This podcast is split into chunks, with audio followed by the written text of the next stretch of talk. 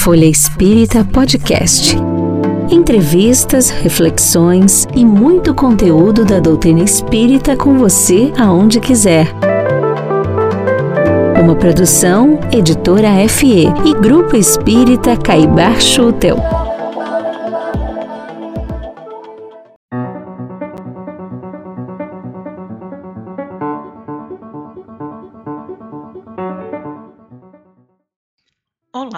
Amigos e amigas.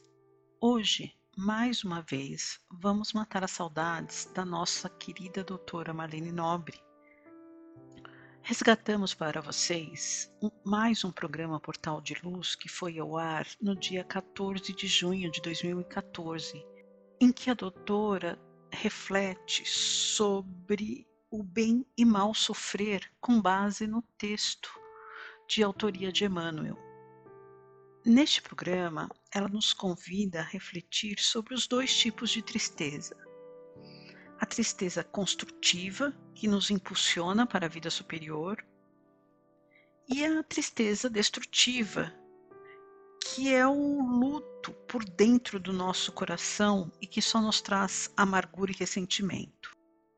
Neste programa, a doutora vai nos convidar a refletir sobre a tristeza construtiva, e ela nos convida a modificar a nossa vida através do exercício mental e transformar a negatividade em positividade, colocando a fraternidade e o amor na nossa vida, impactando não só a nós, mas também a todos que estão ao nosso redor. Vamos ouvi-la.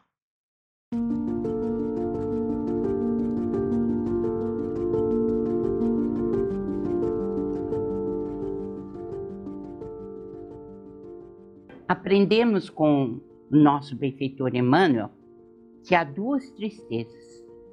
A tristeza construtiva, que nos impulsiona para a vida superior, para o trabalho de melhoria íntima. Para sabermos mais, recordemos a lição de O Evangelho segundo o Espiritismo, quando nos fala sobre o tema bem e mal sofrer. Quando compreendemos que somente as provas bem suportadas podem conduzir-nos ao reino de Deus, então estamos no caminho da tristeza construtiva. Mas existe outra tristeza, a destrutiva, que se tra traja de luto por dentro do coração e isso todos os dias, espalhando desânimo, pessimismo por onde passa. Quando a tristeza é destrutiva? Quando nos comentários dos nossos problemas exageramos no tamanho das dificuldades pelas quais passamos na existência. Ou quando dramatizamos demais essas dificuldades. Não há dor maior que a minha e por aí vai. Há pessoas que viciam suas mentes na queixa. São especialistas em lamentações, em dramatizar os lances de sua existência, em considerar a sua dor maior que a de todo mundo. A tristeza destrutiva manifesta-se também no fato de recordarmos os sofrimentos passados. Com isso, seguimos na contramão do auxílio divino. Porque teimamos em alugar o ouvido alheio com a recordação de sofrimentos e dificuldades que o nosso cérebro já apagou do nosso campo mental por um mecanismo natural de defesa, que é uma verdadeira bênção da providência divina. A tristeza é destrutiva quando nos pomos a exaltar os preconceitos próprios, desconsiderando a posição e a experiência dos nossos semelhantes.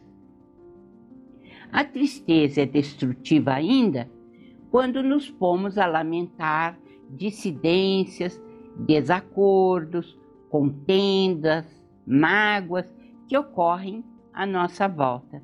Começamos a espalhar aquilo que de destrutivo existe à nossa volta. Com nossas palavras, estamos gerando amargura e ressentimento no ambiente no qual destilamos as nossas palavras. Com isso, afastamos companheiros que preferem ficar à distância a fim de não partilhar de nossas aversões e frustrações, antagonismos e queixas. É claro que os verdadeiros amigos voltam a nos considerar dispostos a apoiar-nos toda vez que estivermos claramente inclinados a quando restaurar a nossa própria harmonia. Mas infelizmente, como nós sabemos, né, as pessoas caem naquilo que é uma verdadeira insistência, que é ficar sempre se lamuriando, lembrando o que de mal aconteceu, não apenas na própria vida, mas na vida de outras pessoas também. E a pessoa vive queixosa, em lamúrias e lamúrias, e não vive o presente. É preciso que façamos as nossas escolhas diárias quanto à tristeza que queremos cultivar em nossas vidas. A tristeza construtiva tem como clima natural a bondade e a paz, o entusiasmo e o otimismo.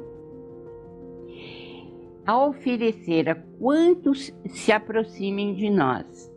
Nós não somos aquela pessoa é, que sempre se lamuria, que sempre está em, estado de tristeza, e muitas vezes as pessoas se afastam de nós porque não aguentam mais tanta lamentação. Cumprindo nossos deveres com resignação, atrairemos sempre ótimas companhias do, dos dois planos da vida. Diante de nossas lutas, peçamos a Deus a proteção e bênção para que tenhamos a precisa coragem para silenciar desapontamentos e lágrimas, de maneira a doar paz e alegria, segurança e consolo aos outros, tanto quanto esperamos esses benefícios dos outros em auxílio a nós. Vou lhes contar um fato da vida real que minha mãe narrava em suas palestras. Acho que até já tive a oportunidade de contar aqui, mas vale a pena lembrar. Uma jovem senhora, formada na mais culta sociedade londrina, com dotes excepcionais, casara-se com um militar. Um militar assim como era também o seu amado pai. E ela foi morar distante da civilização.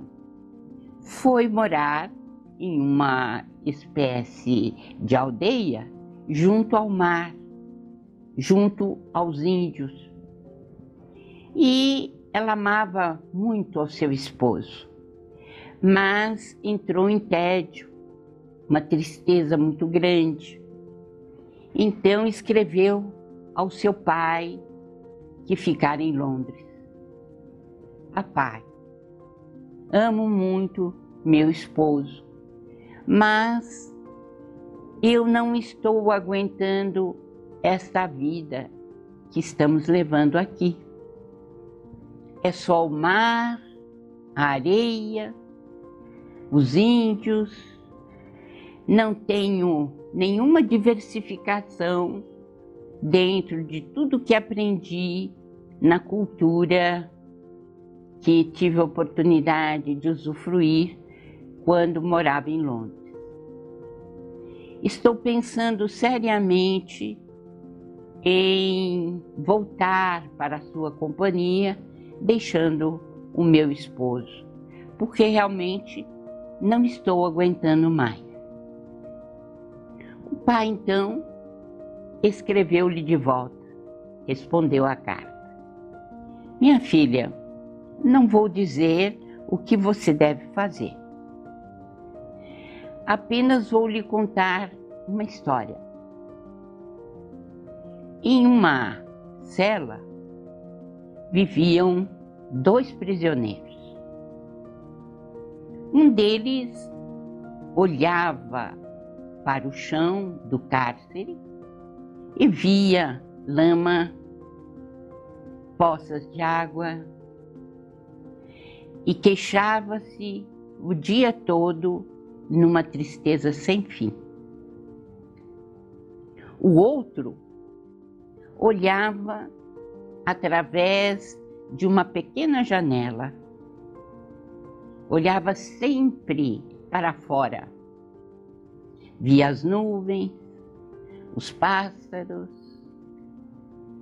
via a incidência da luz, o prateado da lua e estava sempre animado, achando a vida bela e querendo usufruir desse estado em que se sentia, passando, é claro, por dificuldades, mas enfrentando-as com coragem. É isso que eu tenho, minha filha para lhe dizer.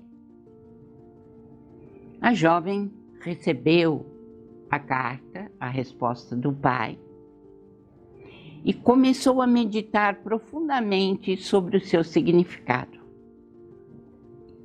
Olhou para fora da janela, viu o mesmo mar, viu a longa praia e divisou ao longe o acampamento dos índios. E foi então que lançou mão de uma ideia. E por que não? Como ela havia recebido uma educação esmerada, ela sabia lidar com cerâmica. Passou a utilizar a argila na praia, da praia, chamou os índios e começou a ensiná-los a produção de peças de cerâmica. O tempo foi passando e ela colocou aquela pequena aldeia no mapa turístico do seu país. Por quê? Vinham pessoas de muitos lugares para comprar aquelas peças de cerâmica e para fazer dali né, uma ode ao artesanato, né, dando então uma. Ela tinha então dado um grande passo no sentido de aproveitamento do trabalho indígena e também auxiliado na melhoria daquilo que conhecemos como sendo o artesanato de um país.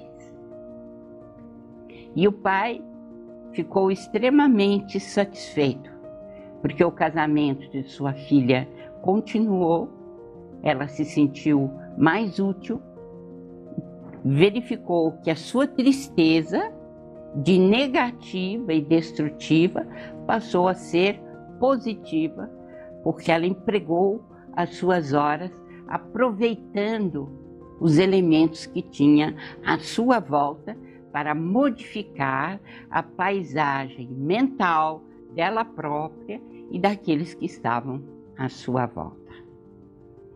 Aproveito desta lembrança dos tempos da minha mãe, quando ela foi presidente a mais nova presidente de centro espírita na cidade de Monte Verde, aos 19 anos, conheceu Caibar Schutel e dedicou-se à doutrina desde essa época e que contava nas suas palestras sobre o Evangelho a respeito deste assunto, para conclamar a todos que tenhamos a tristeza construtiva, a tristeza positiva, para transformar a negatividade em positividade e sermos úteis onde quer que a gente esteja.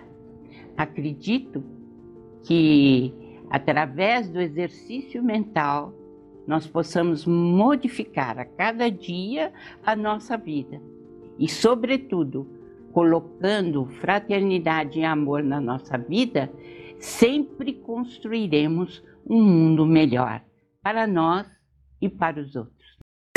Conheça também o jornal Folha Espírita e os livros e e-books da FE Editora. Siga-nos no Facebook, Instagram, Twitter e YouTube.